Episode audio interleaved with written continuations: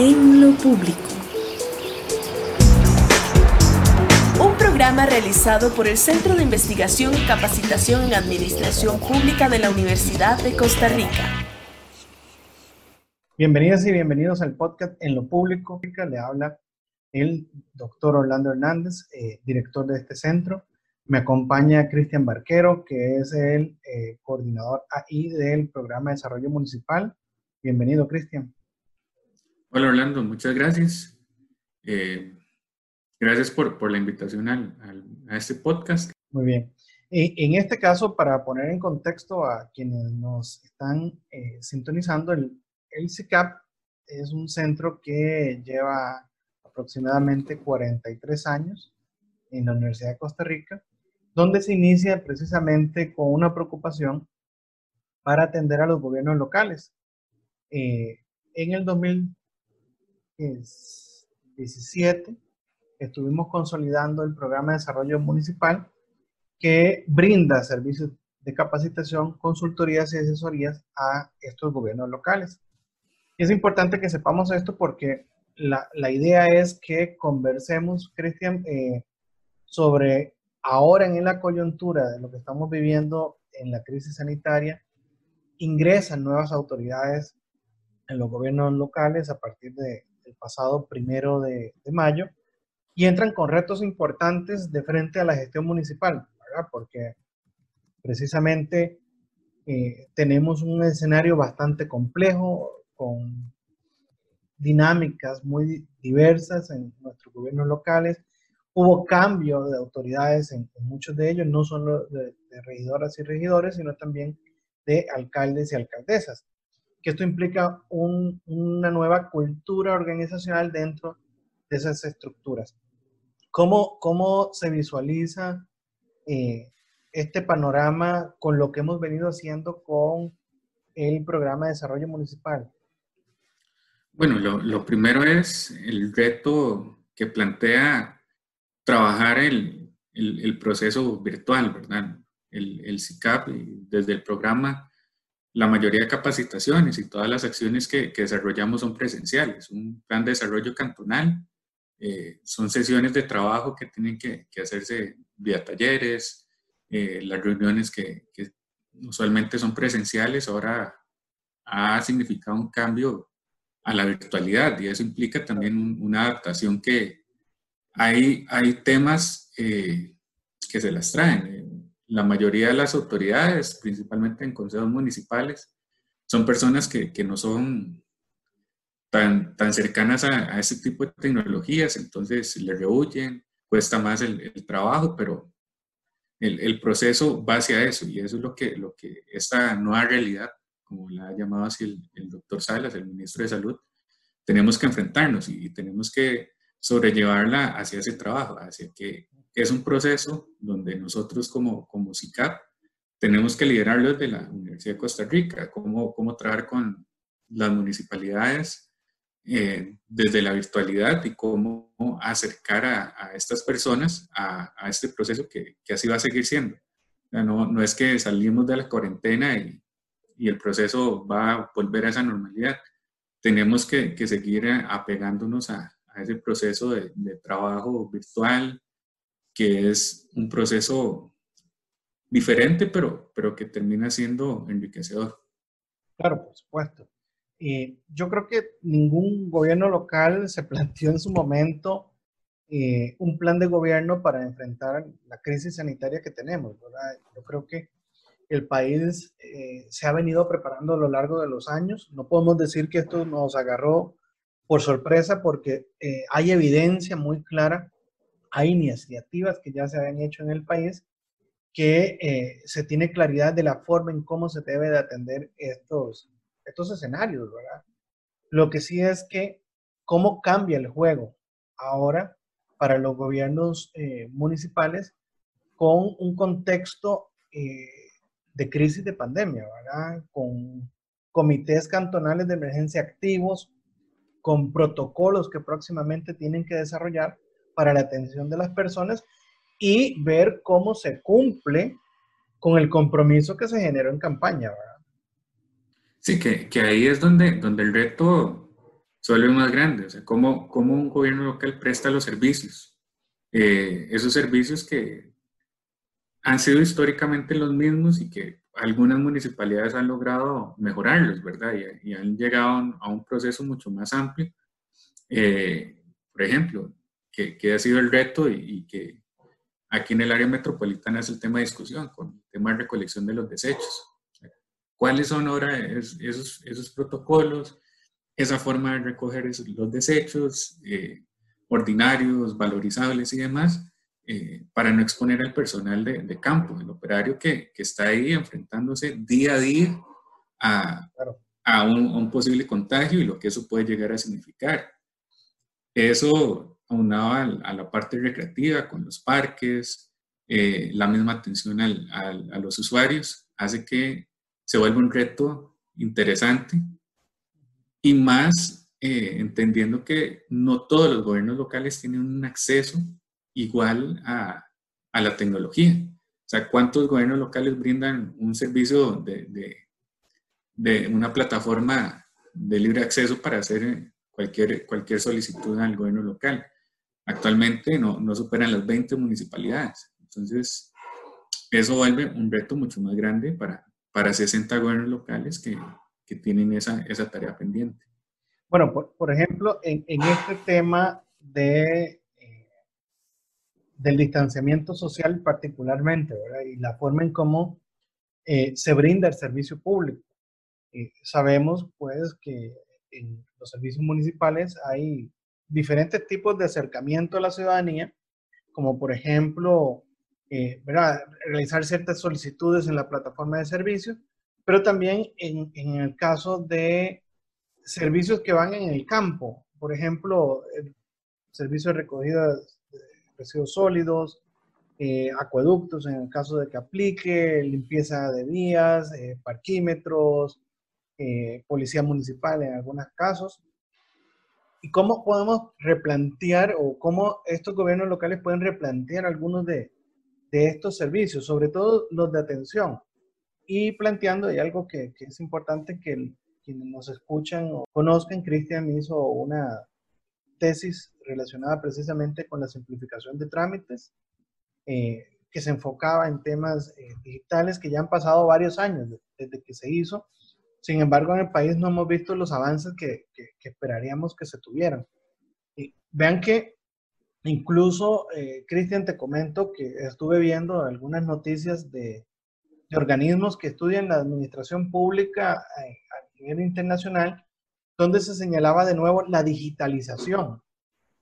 ¿verdad? Y esa digitalización se está hablando desde los 90.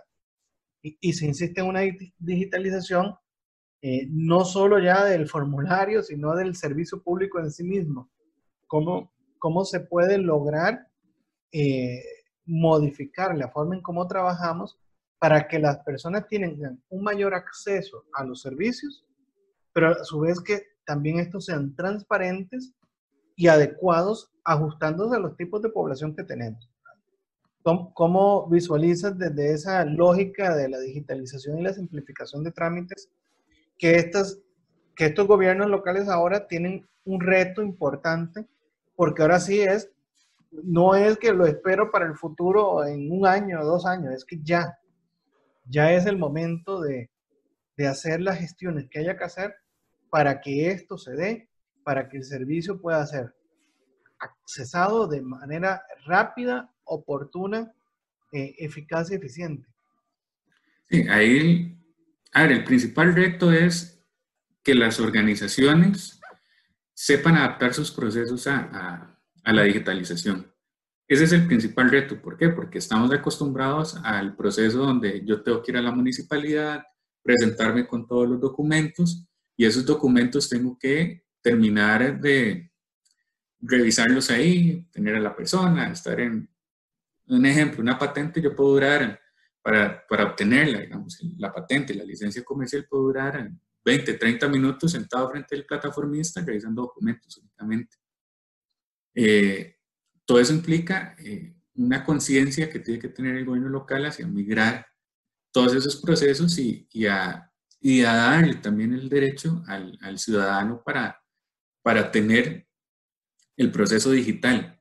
¿Por qué? Porque uno, uno de los temas es eso, es el exceso de control, que en el 2015 cuando, cuando hice el estudio en, en Tibás, hice el estudio en, en Vázquez de Coronado, salía el resultado que era un exceso de control. No había razón por la cual simplificar el trámite era, era bueno o malo, o sea, era nada más porque no puedo controlar al ciudadano. Entonces terminaba siendo un proceso mucho más complejo y eh, engorroso para el ciudadano, pero por un tema de control de la municipalidad. Entonces, el reto es ajustar los procesos, llevarlos mucho más eh, a lo digital tener esa, esa certeza de que el ciudadano va a cumplir con lo que se está solicitando, porque tiene que hacerlo así, y, eh, y el proceso como tal interno la, municipal tiene que cambiar. Entonces, por ahí es donde va el reto. También hay que contemplar las, la población eh, que es denominada, no me gusta el término, pues, como una analfabeta digital, ¿verdad? Que termina siendo esta población que no tiene acceso a la tecnología o que no, el mundo tecnológico no es lo de ellos, entonces cómo yo también puedo atenderlos, ¿verdad? Con horarios diferenciados, con sus características específicas y, comenzar a, a, vivir en esos dos mundos. Aquellos que por sus condiciones no pueden acceder a la tecnología, pero también aquellos que les facilita ese proceso tecnológico hacer sus cosas, ¿verdad? Pero una patente eh, estando yo en, el sur-sur o en el norte-norte para tener un negocio aquí en, en, Montes de Oca, un ejemplo. Qué fácil sería si lo puedo hacer desde una plataforma tecnológica y hacia ahí es donde las instituciones tienen que migrar. Por la complejidad de la administración pública no va a ser un proceso fácil. Claro, es, eh, que, es que tampoco se tiene que pensar en que sea en un 100%. O sea, tampoco se puede ir al extremo de ahí está la plataforma, eh, todo se resuelve por ahí y, no vengas a preguntar si no has visto antes ¿verdad? Es importante que, se tenga claro que la idea es, en este caso, en este contexto actual que estamos viviendo con, este asunto del COVID y la, crisis sanitaria, es que la gente se mantenga en la casa lo más, lo más posible, ¿verdad? Entonces, no implica que del todo no se vayan a atender personas en, las oficinas eh, municipales. De hecho, creo que hay una, una, relación que se puede hacer con la banca. Los bancos han venido eh, digitalizando sus, sus servicios eh, y han bajado las filas. No significa que si vas al banco te dicen eso se hace exclusivamente por la plataforma, ¿no? Te reciben, hacen los trámites que tengan que hacer allí, pero tienes la posibilidad también de hacerlo desde tu casa. Yo creo que, que eso es un, es un tema muy importante, la integración de la firma digital, por ejemplo. Se hizo un estudio en la Escuela de Administración Pública precisamente sobre ese tema, en varias municipalidades también de la, de la GAM, que pareciera que sí lo están utilizando, que esa es otra de las preocupaciones, cómo garantizamos que la persona es la que está ingresando, ¿verdad? ¿Cómo se logra identificar? Y eso pues en el país ha resuelto en los últimos años con la firma digital. Yo creo que, es importante que también la gente de los gobiernos locales sepan que tienen en el programa de desarrollo municipal un, aliado, ¿verdad? Eh, no solo en capacitación, sino también asesoría técnica, que se pueden acercar al centro y precisamente eh, explorar lo, lo, que hacemos y eh, ver cómo podemos ayudarnos en este nuevo contexto algunas palabras de cierre de, esta conversación. Sí, ahí, ahí Orlando es, para cerrar un poco la idea, el tema de la atención al, ciudadano y, cómo la municipalidad puede responder desde los servicios que, brinda es central.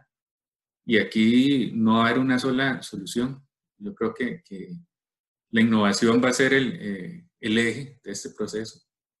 No, no podemos quedarnos con, con, la forma en que damos los servicios actualmente desde los gobiernos locales. Hay que repensarlos y hay que innovar en, esa línea. Entonces, por ahí es donde hay que trabajar. Y, en el CICAP estamos, eh, eh, ¿cómo decirlo? Eh, vamos a trabajar para, para asimilar también ese proceso porque no, no, desde que hicimos la, la, planificación en enero, no contemplamos que vamos a tener una pandemia, entonces hay que, hay que ir ajustando los procesos.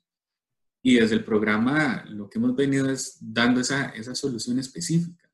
las áreas y las categorías con las que estamos trabajando de gestión tributaria, de presupuestos, de bienes y servicios, de, cómo eh, trabajar el servicio público, eh, están ahí y tenemos nosotros también que, enfrentarnos a esa, esa, nueva realidad y lo hemos estado haciendo. Ahora el CICAP eh, ha logrado casi que virtualizar al 100% todos sus, sus procesos de capacitación y de consultoría, salvo excepciones específicas que requieren la presencialidad, pero yo creo que el 95% de, de, todas las actividades, no solo en capacitación, el CICAP ha, logrado dar ese salto a, la virtualidad. Entonces, Cristian, ¿cómo pueden contactar al programa de desarrollo municipal? Bueno, los medios, tenemos las redes sociales del, del CICAP, tanto en, en, Facebook como en Instagram. Eh, ahí nos pueden encontrar como, como CICAP UCR. Eh, también el correo electrónico que es pdm.cicap.ucr.ac.cr o el número telefónico que es el 2511-3748. Entonces, por ahí nos pueden comunicar y igual eh, nos pueden buscar por, redes sociales para que vean no solo la oferta del, del, PDM como tal, sino también vean todo ese proceso de valor que está generando el centro para afrontar esta, esta situación como, como país. Muy bien. Muchas gracias por, por compartir este ratito, ¿verdad? Cristian, quienes nos escuchan o nos por, por las redes sociales del centro, los invitamos a seguir viendo estos episodios. Queremos que sea algo eh, puntual, eh, que les sirva a la discusión del país. Y al final lo que queremos es eso, ¿verdad? Un mejor desarrollo del país y estamos al servicio de, de todas y todos ustedes. Muchísimas gracias, Cristian. Muchísimas gracias a que nos escuchan. Orlando, y gracias a todos los que nos escuchan. En lo público. Un programa realizado por el Centro de Investigación y Capacitación en Administración Pública de la Universidad de Costa Rica.